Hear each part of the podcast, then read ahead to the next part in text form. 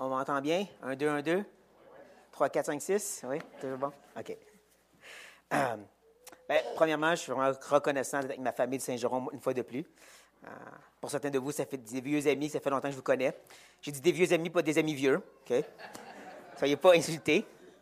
Mais euh, c'est ça, c'est un plaisir et un honneur. Et en même temps, je reconnais à quel point que je dépends du Seigneur pour cette prédication. Donc, on va prier pour commencer.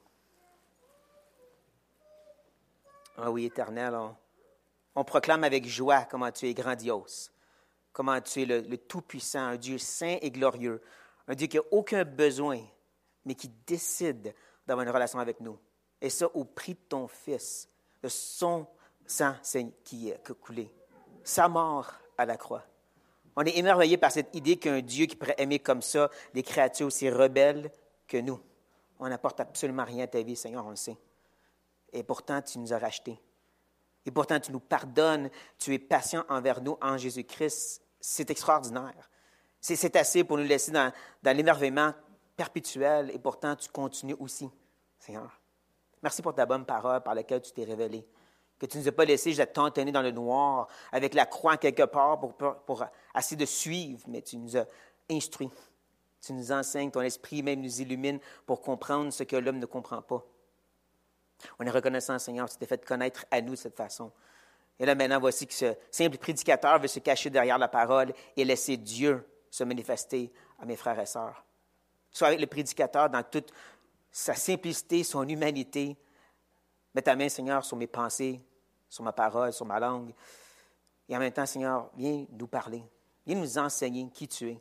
Viens nous saisir de qui tu es vraiment. On entend parler de toutes sortes de choses dans ce monde, Seigneur. On va quitter d'ici à toutes sortes de, distractions. On n'a pu finir. On a des semaines à, faire, du travail à faire. On a besoin que tu viennes te manifester à nous. On a besoin de te voir par la foi et d'être saisi pour le reste de notre semaine et mois et années et vie. On vient justement dans ta parole, non pas pour avoir des, règles et des préceptes, pour avoir les, les douze façons d'être heureux. On vient pour voir Dieu. Et c'est ça qu'on demande ici. On ne veut pas une manifestation, on veut vraiment voir Dieu par la parole prêcher adéquatement. Et donc, on demande ceci ce matin, Seigneur. Et tout ça au nom de Jésus-Christ. Amen. Ce matin, je vais vous demander d'utiliser un peu votre imagination. Imaginez-vous un certain homme, un frère, qui a grandi dans une famille croyante. Il s'est marié, il a eu des enfants, il a vraiment agi comme le prêtre de la famille. Il a vraiment bien enseigné ses enfants qui suivent aussi le Seigneur maintenant qu'ils sont adultes. Il y a trois enfants, deux garçons et une fille. Cet homme aussi a réussi dans l'entreprise. Sa petite compagnie est devenue multinationale. Mais un jour, il commence à se sentir un petit peu faible au travail, même il tombe d'un pommes. Il se réveille à l'hôpital, non seulement un peu euh, frappé du fait qu'il est à l'hôpital, mais quand il regarde en bas, il voit qu'il est vraiment dans le lit d'hôpital, qu'il est vraiment à nu et qu'il est plein de cicatrices partout. Il ne comprend rien. Il y a toutes sortes de plaies sur son corps. Les médecins sont bafouillés, ils ne comprennent pas qu'est-ce qu'ils vivent. En même temps, pendant qu'il est là avec sa femme, un policier rentre pour lui dire Mon cher monsieur, je suis désolé de vous dire, mais vos enfants, qui sont venus pour vous voir, sont tous morts dans un accident. Monsieur est le choc. La femme aussi. Le policier a à peine sorti que deux hommes à cravate rentrent dans la chambre d'hôpital pour lui dire Nous sommes des agents fédéraux. En train d'investiguer ta compagnie pour fraude internationale. On a tout saisi. En plus, on a fait des recherches dans ton ordinateur personnel et on a vu des choses illégales et inappropriées. Le monsieur est complètement jeté par terre. Le médecin, il voit que le, patient ne va pas bien, donc il dit aux agents Revenez demain, s'il vous plaît. Sa femme, après que les, agents ont quitté, est un petit peu sous le choc qu'est-ce qui se passe? Et elle, peut juste dire Ce serait mieux que je m'en aille pour tout de suite. C'est là que ses amis arrivent au début, ils disent rien parce qu'ils sont sur le choc aux autres aussi. Ils voient qu'est-ce qu'il y a de l'air, leur ami, tout amoché, tout faible. Lui qui est en santé, il a l'air presque mort. Mais après quelques minutes, un des hommes commence à dire Mon frère, j'entends que tu te confesses. Qu'est-ce que tu as fait Là, tout de suite, l'homme veut se défendre. Non, mais j'ai rien fait. Et il n'y a même pas le temps de finir sa phrase qu'un autre s'en mêle et dit ben, Regarde tout ce qui se passe. Les investigations, confesse-toi, repens-toi, Dieu est miséricordieux. Mais encore, lui, il dit, j'en appelle à Dieu, j'ai rien fait de mal. Je ne sais pas si vous reconnaissez dans cette dramatisation l'histoire d'un cher ami Job. Un peu modernisé, je le sais, mais on connaît cette histoire-là. L'histoire d'un homme qui souffre injustement dans un sens, qui veut comprendre pourquoi. Ses amis le condamnent et lui veut que Dieu rende des comptes un peu. Explique-moi. Et Dieu vient lui répondre justement. Et pendant longtemps, la réponse que Dieu lui donne, je l'ai compris d'une certaine façon, très simple. Dieu qui lui dit, je suis Dieu, t'es qui pour me questionner? Ça ressemble un peu à ça. Regarde qui je suis, regarde ce que j'ai fait, t'es qui pour me questionner? Mais en réalité, je crois que c'est beaucoup plus complexe et beaucoup plus glorieux que ça, la réponse que Dieu lui donne. Honnêtement, je n'ai aucun crédit pour ce que je vais vous présenter. C'est un livre que j'ai lu sur la poésie juive, où est-ce qu'un chapitre au complet est centré sur la poésie qu'on trouve dans le livre de Job. Où est-ce que l'auteur argumente que la réponse que Dieu donne est point pour point une réponse à tout ce que Job dit dans le chapitre 3, ou le poème de la mort. Ça, ça va être notre texte, justement, aujourd'hui. Nous, on va se concentrer sur le chapitre 38 à 41, si vous voulez tourner dans Job 38. Et comme je dis, on va survoler ces chapitres-là, et je vais essayer de vous montrer point par point comment Dieu répond à ce que Job dit le chapitre 3. Les chapitres 3 vont être apparus à l'écran pour vous aider. C'est plus facile. Tournez euh, encore et encore, ça se peut que je vous perde comme ça, mais on va rester le chapitre 38 et 39. On va avancer doucement. Et en même temps, je vais vous montrer par le chapitre, le chapitre 3 comment Dieu répond à Job. Comment, comme je dis, il ne fait pas juste dire Je suis Dieu, tais-toi, mais beaucoup plus, j'aimerais t'amener à regarder quelque chose de beaucoup plus beau, beau que la noirceur que toi tu regardais, Job. Et même que, quand on commence au chapitre 38, le narrateur s'en mêle un peu pour montrer le contraste. Parce que le chapitre 38, verset 1 va dire L'Éternel répondit à Job du milieu de la tempête et dit. Là, on dit c'est normal, c'est Dieu qui apparaît, il est dans la tempête. Mais je pense qu'un narrateur, il veut parler de plus que ça. Parce que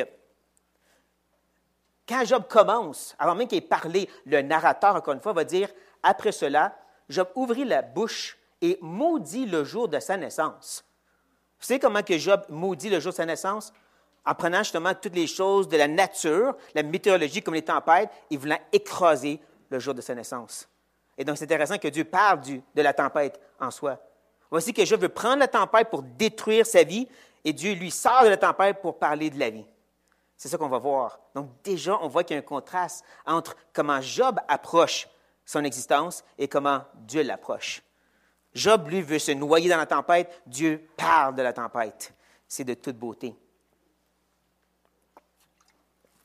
Donc, on commence avec juste le verset 2, chapitre 38, qui dit Qui est celui qui obscurcit mes desseins par des discours sans intelligence Ça aussi, c'est intéressant. Parce qu'au verset 5, Job va dire que l'obscurité et l'ombre de la mort s'en emparent, parlant du jour de sa naissance. Que des nuées établissent leur demeure au-dessus de lui et que des noirs phénomènes l'épouvantent.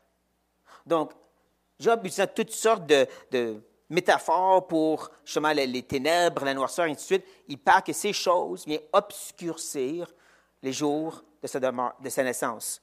Ceci voudrait dire que tout ce qu'il a vécu, toutes les choses qu'il a faites dans ce monde seraient toutes parties. Et dans les deux Job, on peut voir justement qu'il y a des moments où il parle de, qu'il a aidé les oppressés, qu'il donne du secours aux gens. Tout ça n'existerait plus. Pas pour rien que Dieu dit justement qui est celui qui obscurcit hein, mes desseins. J'avais un plan pour ta vie, Job, mais tu es tellement concentré sur ta souffrance présente que tu voudrais éclipser tout le ce qui venait avant par cette obscurité que tu appelles présentement. Tu es en train d'obscurcir mes grands plans parce que tu es tellement centré sur ta circonstance présente. Dieu continue au verset 3. Saint terrain comme un vaillant homme. Je t'interrogerai et tu m'instruiras. Où étais-tu quand je fondais la terre? Dis-le, si tu as l'intelligence. Dieu parle maintenant du jour qui a donné naissance à toute la création. Prenez note de cette idée-là. Jour qui a donné naissance à toute la création. Parce que Job va dire ceci. Périsse le jour où je suis né et nuit qui dit un enfant mâle est conçu. Job, centré sur sa souffrance, veut prendre le jour de sa naissance et dire Je veux plus que ça existe. Dieu dit As-tu vu le jour quand j'ai donné naissance à toutes choses? Et comment Dieu dit justement Tout était bon, très bon. Toi, tu veux détruire une journée, moi, je donne la vie à toutes choses. Tu ne vois pas comment c'est beaucoup plus beau que ce que je fais, Job. En plus, c'est intéressant parce que le mot mâle ici, Geber en hébreu, sûrement je dis mal, parce qu'elle va me corriger tantôt. Mais ce mot pour homme, c'est le même, vraiment le même que Dieu utilise au verset 3 quand il dit un homme vaillant. Hein, tu te présentes comme celui qui est né comme un homme, mais si tu es vraiment un homme, viens m'expliquer les choses, Job. Donc encore, on voit que Dieu veut essayer le ramener à la grandeur et la splendeur de ce que lui fait, et Job est concentré sur sa réalité à lui, toute petite réalité. Dieu continue au verset 5, qui a fixé les dimensions, le sais-tu? Sur quoi ces bases sont-elles appuyées? Ou qui a posé la pierre angulaire? On voit Dieu qui parle vraiment des dimensions de sa création. Comment Dieu a tout mesuré et structuré. Hein, les petits microbes jusqu'aux gros éléphants. Dieu a tout mesuré. La distance de chaque étoile, Dieu a tout installé ça. Dieu est un Dieu minutieux qui est en train de dire. Chaque dimension a été mesurée à la lettre. J'ai fait tout clairement. Job lui va dire ceci. Ce jour qui se change en ténèbres, que Dieu n'en ait point souci dans le ciel et que la lumière ne rayonne plus sur lui. En d'autres mots, il veut que Dieu passe par-dessus le jour de sa naissance, ce détail-là. Qu'est-ce que Dieu répond en retour? Il n'y a aucun détail que je passe par-dessus, moi, Job. Tous les détails quand j'ai créé et que je soutiens sont importants pour moi. Je ne peux pas juste sauter par-dessus le jour de ta naissance. Je ne peux pas juste m'en foutre en bon québécois, parce que Dieu est un Dieu minutieux, encore une fois. Encore, il essaie de montrer à Job, il n'y a rien de trop petit ou trop grand pour ce Dieu-là. Tout est important dans mes grands plans et mes dessins. Comme je dis, c'est vraiment beau quand on s'y arrête et on y médite. Dieu continue au verset 7. Alors que les étoiles du matin éclataient en chants d'allégresse et que tous les fils de Dieu poussaient des cris de joie. Encore de la répétition, cette idée qu'à la création, tous se réjouissaient. Les étoiles, les anges, il n'y avait que de l'allégresse et de la joie. Job, lui, va dire ceci que cette nuit devienne stérile, que l'allégresse en soit bénie. Encore centré sur sa petite vie, il dit, à cause de ma souffrance, je voudrais que le jour ma naissance n'ait plus de joie. Dieu dit, quand j'ai donné naissance à toute chose, il n'y avait que de la joie partout. On ne peut pas bannir la joie, mon frère Job, parce que tout ce que je fais est un sujet de joie et d'allégresse. Et en, même temps, prenez note de comment Job, il va personnifier le jour de sa naissance, hein, qu'elle devienne stérile. Un jour en soi, ça ne peut pas être stérile, ce n'est pas un être humain ou un animal. Il personnifie le jour de sa naissance. Dieu fait la même chose avec les étoiles. Les étoiles, techniquement, ne vont pas vraiment chanter. Je pense que vous savez ça, ça ne chante pas, c'est une étoile. Mais Dieu personnifie comme Job le fait. Et vous allez voir aussi, à travers le chapitre 3, Job va beaucoup personnifier les choses. Il veut utiliser les ténèbres pour détruire sa vie, ainsi de suite. Dieu va faire la même chose. Tu veux jouer à ce jeu? Moi aussi, je joue à ce jeu. Je vais personnifier les choses comme toi tu fais, mais d'une façon plus positive et glorieuse, tout ça centré sur moi.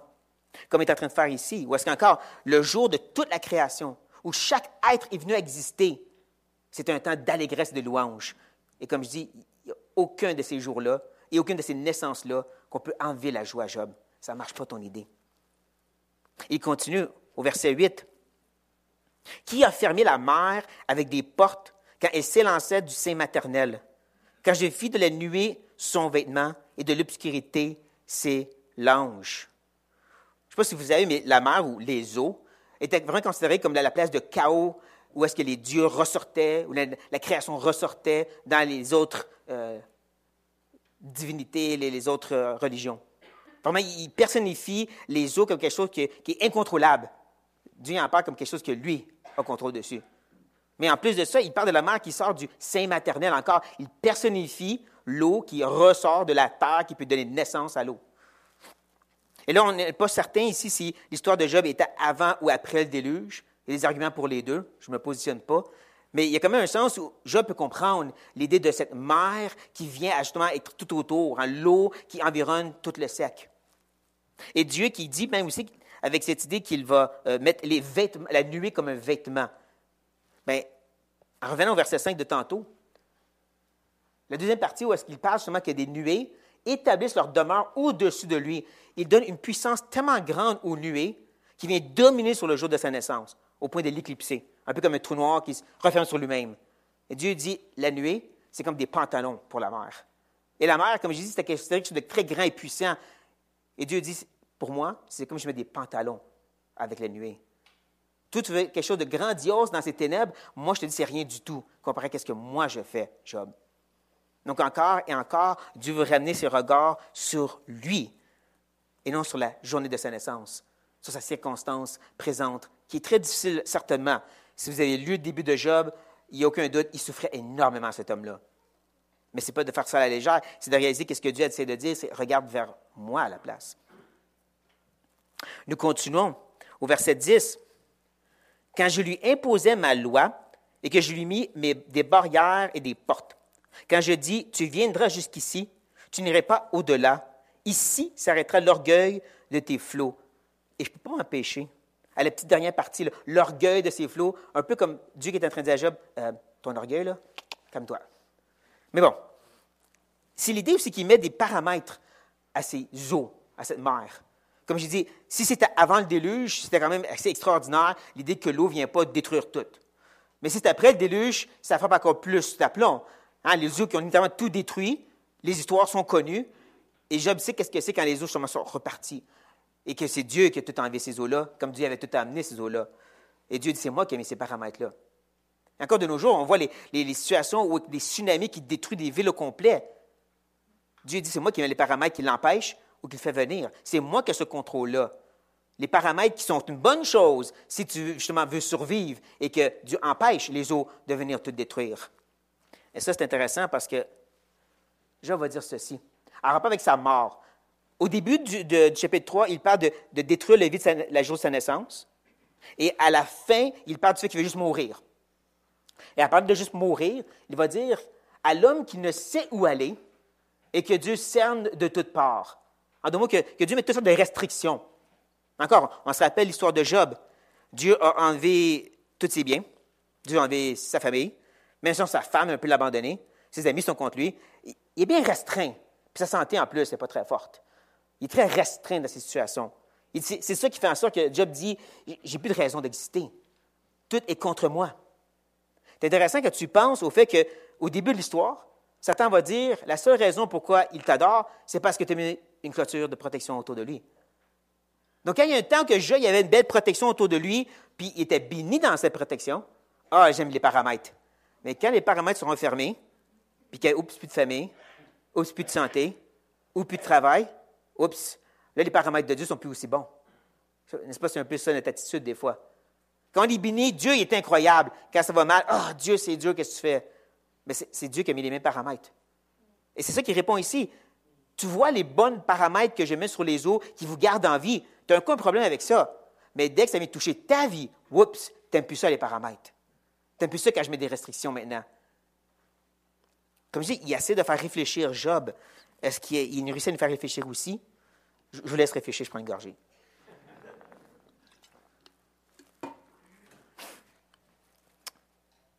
Et elle continue au verset 12. Depuis que tu existes, as-tu commandé au matin? As-tu montré sa place à l'aurore? Dieu qui parle vraiment, pas juste l'idée du matin comme le jour commence. L'idée du matin, comme on va voir, c'est vraiment de, bénir ou de maudire, de d'amener du bien ou du mal. Quand le matin est dessus, quand l'aurore, quand ça brille, ça veut dire que la, chose va bien. Quand les ténèbres arrivent, la personne ne réussit plus, il n'y a plus de succès dans sa vie. Mais ça, on va voir plus tantôt.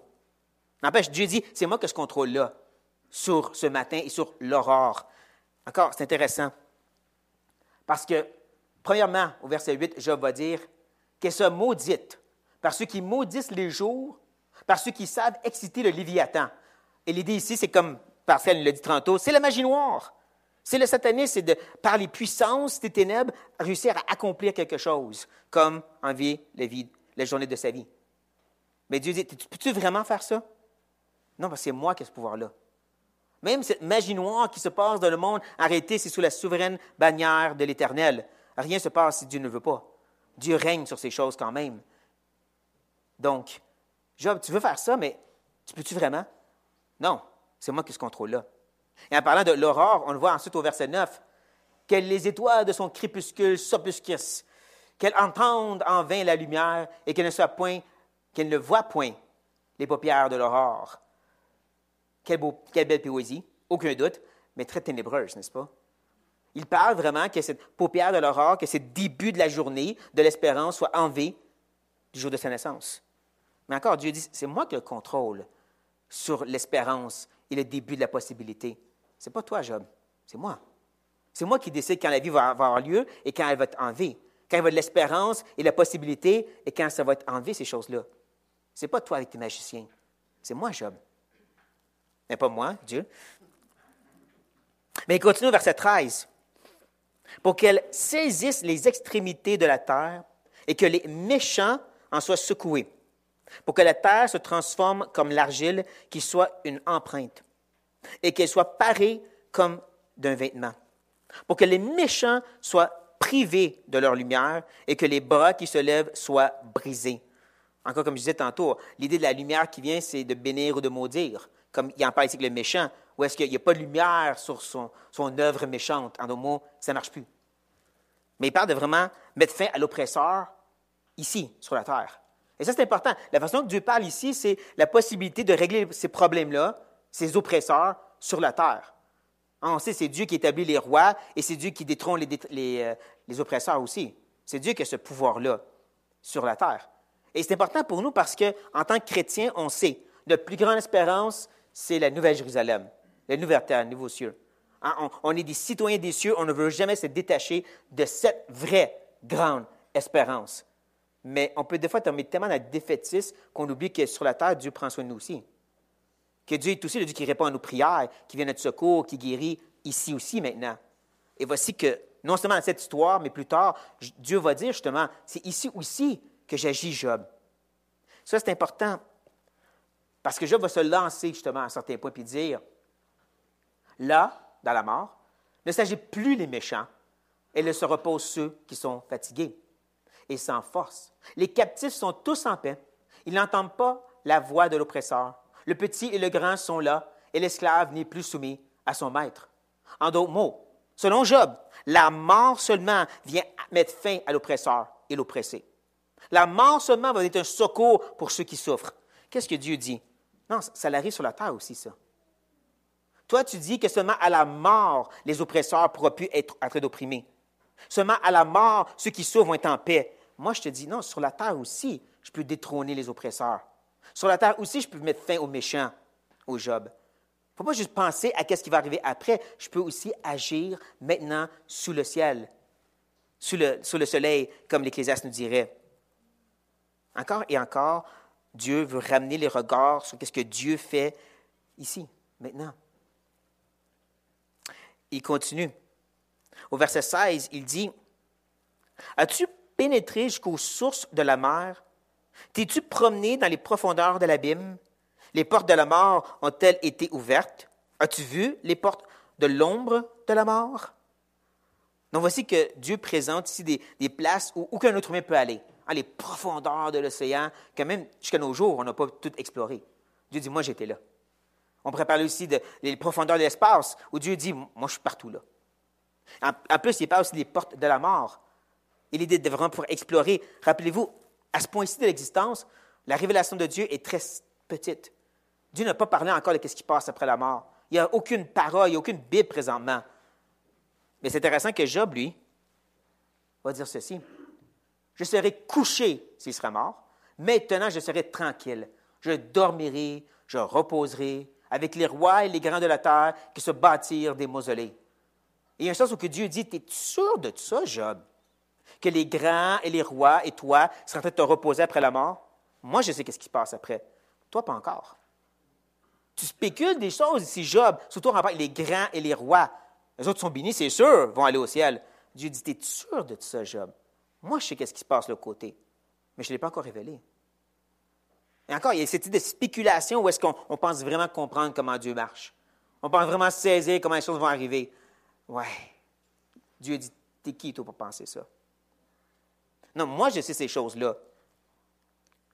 Et j'aime aussi l'idée qui parle des portes de la mort, parce que, vous savez, c'est quoi un peu un mausolée, hein? ces, ces bâtiments où on met plusieurs morts et qu'il y a des portes qui ferment.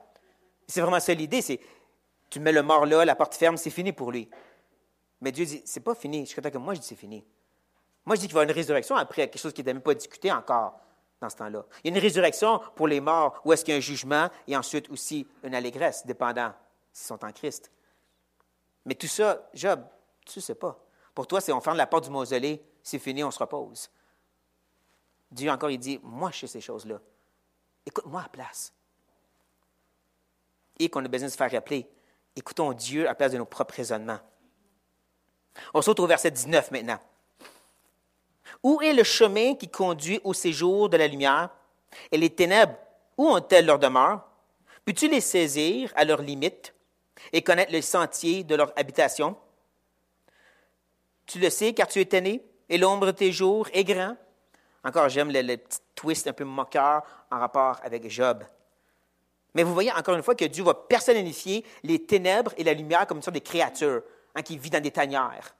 Ça aussi, c'est intéressant parce que Job lui dit ceci. Cette nuit de sa naissance, que les ténèbres en fassent leur proie, qu'elles disparaissent de l'année et qu'elles soient plus comptées parmi les mois. Prenez note de année et mois, mettez dans votre poche, ça va tantôt. C'est dans votre poche? Good. Comme je disais, vous voyez comment il personnifie les ténèbres. Vous savez comment les ténèbres, ce n'est pas un être vivant. Ça ne peut pas vraiment faire une proie de quoi que ce soit. Le poème est en train de vraiment présenter cette ténèbre comme une créature qui peut attacher à sa vie, à cette naissance, et la détruire. Mais Dieu dit, est-ce que tu sais vraiment où se cachent les ténèbres? Cette créature que tu as inventée? C'est quoi sa tanière? Moi, je sais c'est où. Mais ce que j'aime aussi, c'est que Dieu ne va pas rester concentré sur les ténèbres seulement, il amène la lumière. Encore et encore, dans le poème de Job, on voit que les ténèbres. Dieu dit, as-tu vu la lumière aussi, Job? As-tu vu qu'il y a de l'espérance? Toi, tu te concentres juste sur les ténèbres, puis de contrôler les ténèbres pour détruire le jour de ta naissance. Et moi, je te dis, as-tu considéré la lumière et tout ce que ça peut apporter sur cette terre? Et là, Dieu continue. Au verset 22, il va parler As-tu parvenu jusqu'aux amas de neige? As-tu vu les dépôts de grêle? Que je tiens en réserve pour les temps de détresse, pour les jours de guerre et de bataille J'aime comment Dieu est en train de parler de ces amas de neige et de grêle. Il est en train de faire de l'accumulation, mais de la création. Il est en train de parler de comment il accumule et il va utiliser même la création, la neige, la grêle, pour accomplir ses plans. Ça, c'est intéressant parce que quand tantôt, je vais parler justement de ces grands et ces rois, il va dire que ces gens-là, les princes, il y avait de l'or et qui remplirent d'argent leur demeure. Eux ont rempli leur vie de toutes sortes de choses que l'homme considère importantes. Dieu de retour dit, moi, qu'est-ce que j'accumule dans ma, maison? C'est mes choses à moi, qui sont la création. Les amas de neige, la grêle, et c'est ça que j'utilise pour accomplir mes plans. L'homme utilise l'argent pour essayer d'acheter des choses. Mais comme on dit souvent, l'argent ne peut pas acheter la santé, ne peut pas acheter le bonheur. Dieu dit, moi, j'accumule des choses par lesquelles je peux accomplir des grandes choses. La création en soi. Comme je dis, c'est tellement beau à quel point que Dieu veut lui ramener sur son œuvre et sa personne et sa création pendant que Job reste centré sur sa circonstance, ses souffrances et la réalité terrestre. On continue. Au verset 25, il dit, Qui a ouvert un passage à la pluie et tracé la route de l'éclair et du tonnerre, pour que la pluie tombe sur une terre sans habitation, sur un dessert où il n'y a point d'homme, pour qu'elle abreuve les lieux solitaires et arides, et qu'elle fasse germer, et sortir l'herbe. Dieu parle encore une fois d'amener de l'espérance sur la terre des vivants. Hein, il parle même d'amener de, de, la pluie dans les déserts et qu'on dirait c'est inutile. Il n'y a pas de personne là-bas pour le voir. Il n'y a aucun animal pour nourrir. Pourquoi tu amènes la végétation là, Dieu? Ça, c'est notre Dieu. Il dit, moi, j'amène la vie, même dans les places qui semblent inutiles. Moi, j'amène l'espérance où qu'on dirait qu'il n'y a pas de raison d'en avoir. C'est intéressant parce que voici comment Job lui a parlé en rapport avec sa mort. Pourquoi donne-t-il la lumière à celui qui souffre et la vie à celui qui a l'amertume dans l'âme? Il répète deux fois la même idée. Pourquoi donner de l'espérance à quelqu'un qui n'en veut pas? Pourquoi donner de la vie à celui qui veut mourir? Dieu dit, moi j'amène de l'eau dans les déserts. Moi je donne la vie justement où il semble avoir de la mort. Toi tu parles juste du désespoir au Job, puis comment c'est inutile de donner une autre journée de plus à ta vie. Moi je te dis, je peux amener de l'eau et tout restaurer quand je veux. Moi je donne l'espérance où il ne semble pas de m'avoir. Il n'y a rien d'inutile dans ce que je fais, Job, même si l'homme ne le comprend pas. Encore, pourquoi de la pluie dans le désert? Pourquoi de la végétation? Mais ça, me fait penser justement à ce que j'avais déjà vu une fois, qu'il y a une certaine plante qui, vit ou meurt dans le désert, et quand il y a la pluie, peu de fois qu'il y a pluie, elle revient à vie d'une façon extraordinaire. Elle vit le temps qui pleut, puis ensuite, elle meurt, pendant des mois et des années même. Ça, c'est ce que Dieu fait. Il donne la vie à quelque chose, c'est inutile. C'est juste qu'à ça pleut que ça vient en vie, cette affaire-là. Mais Dieu dit non, il n'y a rien d'inutile à ce que je donne. Toute la vie que moi j'apporte. Encore, tellement contre ce que Job est en train de dire ici, à cause de sa souffrance, qui dit Ça ne me donne rien d'avoir une journée de plus. Dieu dit Il n'y a rien d'inutile à ce que je fais. Il continue au verset 29. Euh, 29.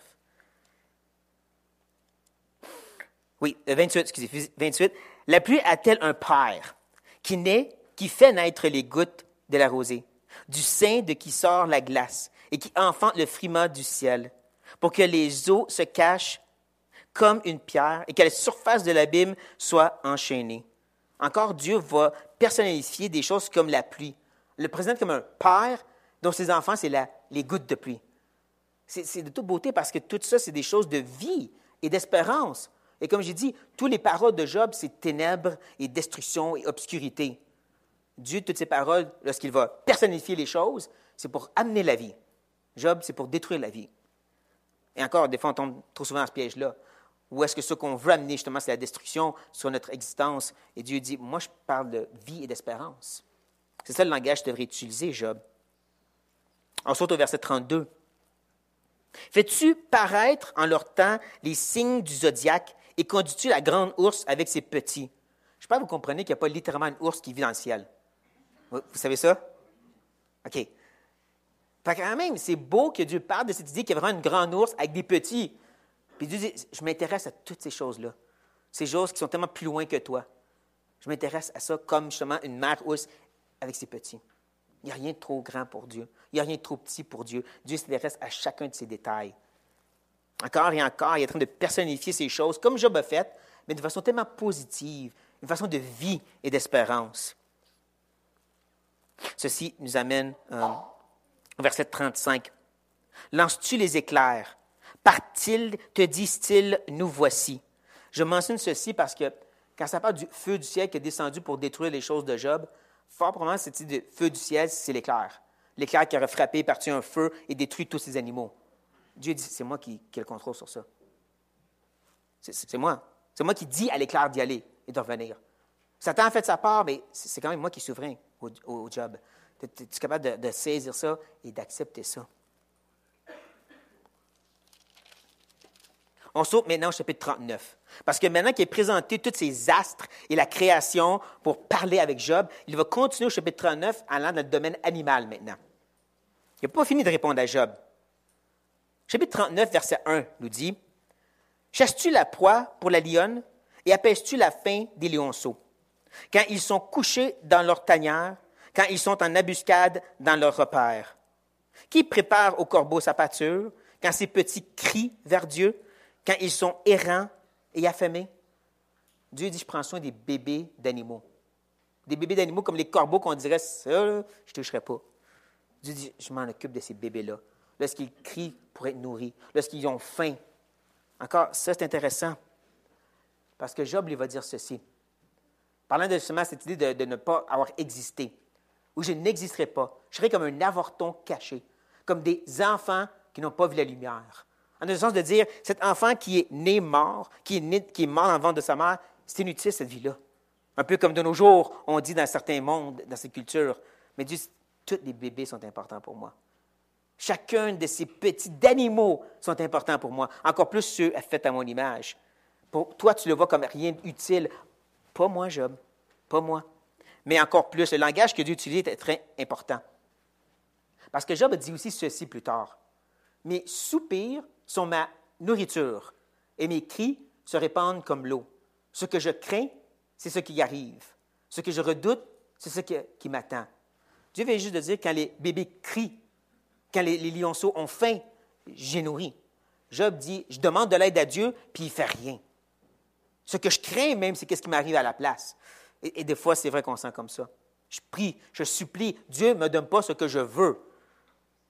Mais Dieu dit, attends, as-tu vu comment je prends soin des animaux comme il faut que j'en prenne soin? C'est la même chose ici, Job. Je prends soin de toi comme toi, tu en as besoin, selon ma grande sagesse infinie et illimitée. C'est qui sait prendre soin de chaque animal et de chaque insecte. Je sais exactement comment prendre soin de l'être humain fait à mon image. C'est pour ça cette idée de Ah, ben je demande et Dieu ne me répond pas. C'est plus Dieu ne me donne pas ce que je veux à ma façon. C'est plus ça que Job devrait dire ici. Quand si tu supplies ainsi, c'est ça que tu désires, non, attends pas nécessairement que Dieu va te donner ces choses-là.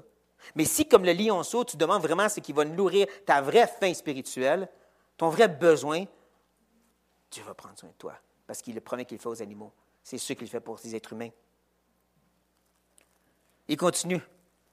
Mais avant de prendre gorgée.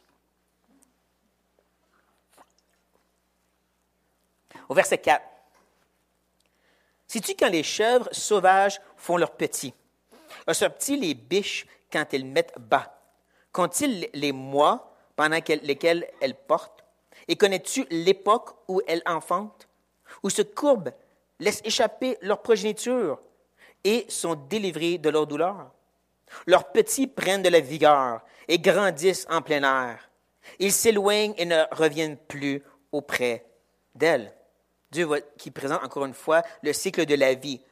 On parle vraiment de la grossesse, elle donne naissance, elle a un bébé, il devient un enfant, un adulte, lui aussi il va faire. Le cycle de la vie pour les animaux, Dieu dit encore, je suis là. Je suis intimement connecté au cycle de la vie de chacun de ces animaux-là. Mais Job, lui, a dit ceci. Car elle n'a pas fermé les seins qui m'a conçu en le jour de sa naissance, ni dérobé la souffrance à mes regards. Pourquoi ne suis-je pas mort dans le ventre de ma mère? Pourquoi n'ai-je pas expiré au sortir de ses entrailles? Pourquoi ai-je trouvé des genoux pour me recevoir et des mamelles pour m'allaiter? Pourquoi qu'on m'a donné naissance et qu'on a pris soin de moi pour que je sois un adulte maintenant? Dieu dit, parce que je m'intéresse de la vie de tout qui est sur la terre. Même le cycle de naissance des animaux, encore plus pour les êtres humains. Encore plus le fait que je voulais qu'on prenne soin de toi, que tu deviennes un adulte. Encore, c'est ça mes dessins pour ta vie, Job. Tu vas-tu les obscurcir, ces grands dessins, par ton attitude, par cette concentration de dire pourquoi j'ai resté en vie? Quand Dieu dit le cycle de la vie, c'est important pour moi. Même pour les bébés animaux, encore plus pour les êtres humains. Il va ensuite parler de l'Autriche. L'Autriche qui euh, donne naissance et qui laisse son œuf plus ou moins mourir là. Et le fait qu'il des d'autres autruches démontre comment Dieu, qui vient au secours de la manque de sagesse de l'autruche, et encore démontre comment Dieu prend soin. Même dans cette circonstance où que, dans la logique, ces animaux-là devraient tout arrêter d'exister, parce qu'ils ne s'occupent pas de leurs petits. Mais Dieu dit, je m'en occupe des autres. Encore, comme je me suis occupé de toi. Mais il va aussi ensuite parler dans les versets 8 à 15 je vais en lire quelques-uns quand même. Qui met en liberté l'âne sauvage, en l'affranchit de tout lien? J'ai fait du désert son habitation, de la terre salée sa demeure. Je vais arrêter ici. Il va aussi parler du buffle au verset 12, mais c'est toute cette idée que ces animaux qui sont indomptables, qui ont une pleine liberté de pouvoir pleinement euh, apprécier la création que je leur ai donnée. Ça, c'est intéressant parce que, encore, à la fin du poème, je vais dire ceci. Je n'ai ni tranquillité, ni paix, ni repos, et les troubles s'est emparés de moi. Je n'ai pas de liberté de vivre. Dieu dit, moi je donne la liberté aux buffles et aux ânes sauvages. L'homme ne peut pas les dompter. Je leur donne leur liberté de pouvoir pleinement apprécier ma création. Et toi, encore, tu es tellement concentré sur ta circonstance présente, les nouveaux paramètres que je t'ai donnés, que tu dis dans ça, tu n'as pas de paix.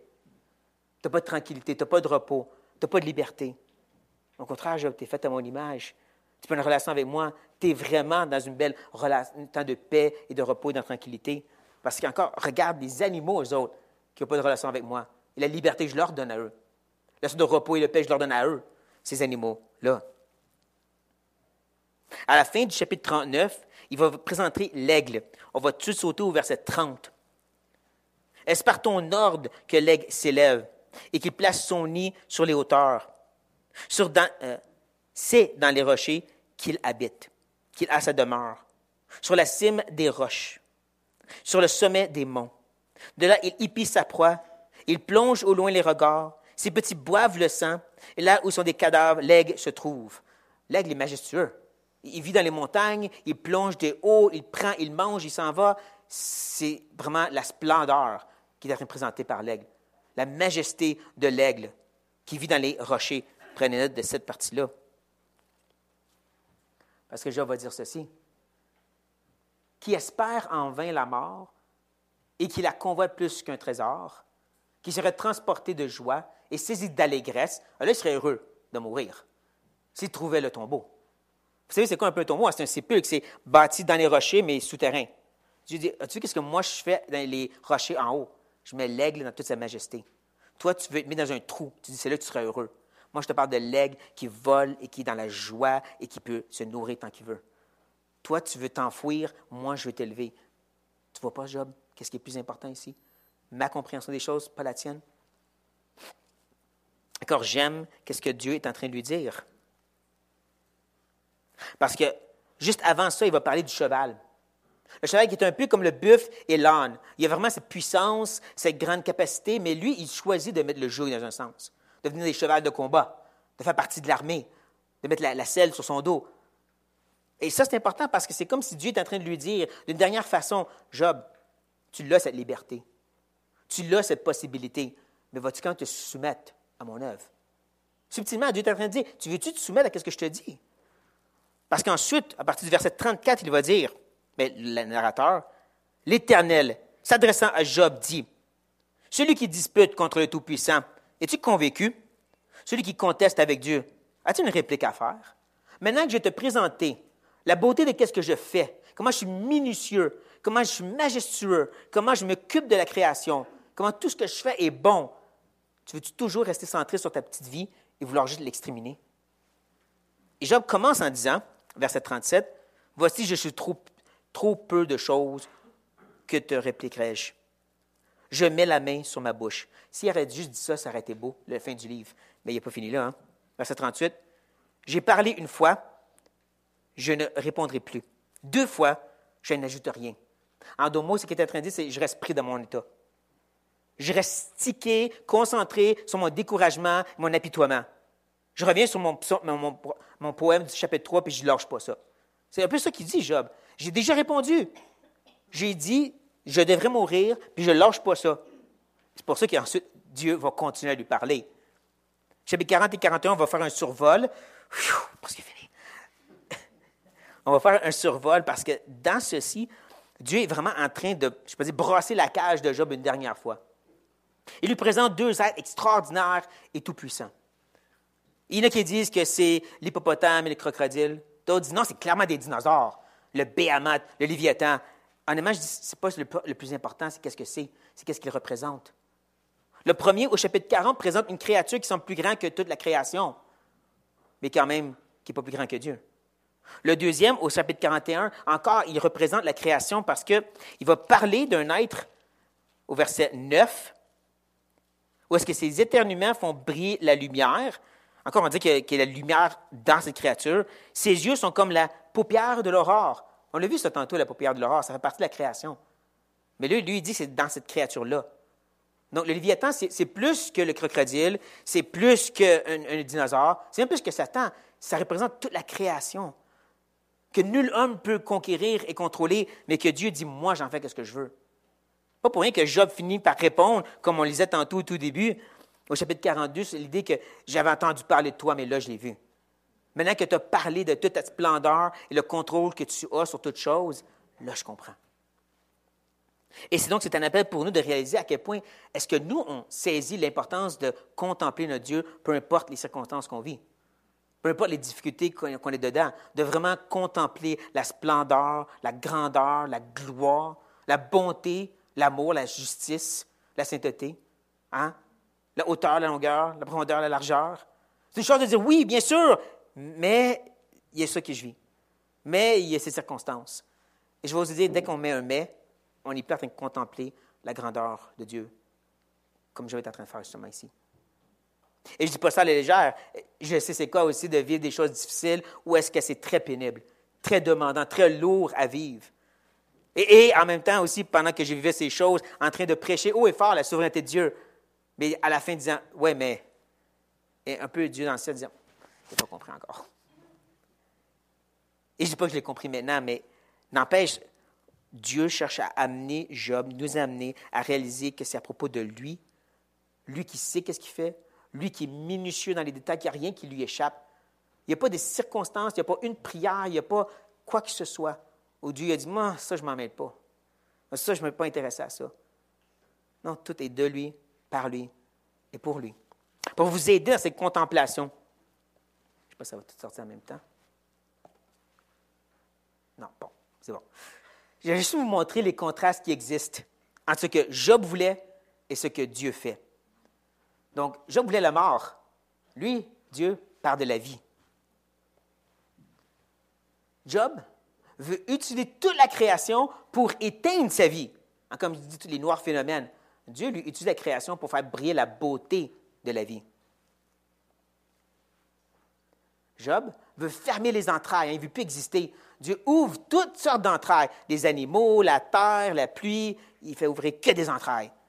Où est-ce que je voulais juste les fermer? Job est centré sur lui, qu'est-ce qu'il vit? Dieu se concentre sur l'expansion de toute sa création, chaque détail minutieux. Job utilise des images grandioses pour parler de sa souffrance. Dieu utilise ces images pour présenter leur beauté grandiose à la place. Il utilise beaucoup des mêmes choses que Job utilise, sauf qu'à la place de le refermer sur lui-même pour parler de sa souffrance, Dieu dit Regarde comment c'est beau ces choses-là à la place. Job parle beaucoup de noirceur. Comme j'ai dit, c'est juste ça son langage. Dieu lui fait exposer la lumière encore et encore et encore. Job commence avec sa naissance et revient jusque dans le ventre de sa mère. Dieu part du ventre de la création et toutes les autres naissances aussi des animaux, ainsi de suite. Il fait que venir faire montrer la vie. Ou est-ce que Job veut faire refermer la vie? Dieu veut faire ressortir la vie. Parce que tout ceci part de la grandeur et la splendeur de l'Éternel. Donc, que Dieu nous aide à vraiment garder cette contemplation, même dans les pires des circonstances, parce que c'est ça le secret. Soyons pas comme Job et dire Oui, je sais, mais. Non, tu es digne de louange. Point. D'exclamation, peut-être. Prions. Ah oui, éternel, on, confesse, on l'avoue qu'on est, on est loin d'être des contemplateurs parfaits et complets. On est loin de t'adorer, Seigneur. Je, suis le premier à dire aide-nous cette semaine. Aide mes frères et sœurs présentement dans la salle qui, qui souffrent des choses horribles. Peut-être en silence, peut-être ouvertement, mais et qui ont besoin de te voir que Viens, viens les chercher, Seigneur, dans les difficultés, dans les ténèbres, dans la souffrance, dans les choses qu'ils vivent, et ramène le regard sur toi, oh Dieu. Montre-leur comment tu es glorieux. Montre-leur comment tu es un Dieu minutieux, un Dieu qui aime et qui est intéressé à chaque détail et que rien ne t'échappe. Montre-leur que tu règnes même sur les ténèbres parfaitement. Mais montre-leur, oh Dieu. Ouvre les yeux de leur foi pour voir et contempler comment tu es grand. Je prie, oh Dieu, que tu leur donnes de vraiment être enfermés, enracinés dans l'amour pour pouvoir saisir l'infinie grandeur et splendeur de qui tu es et de connaître l'amour de Christ qui se passe toute intelligence. Oh oui, éternel, donne-nous ces dons-là. Par le de ton esprit, on prie. Amen.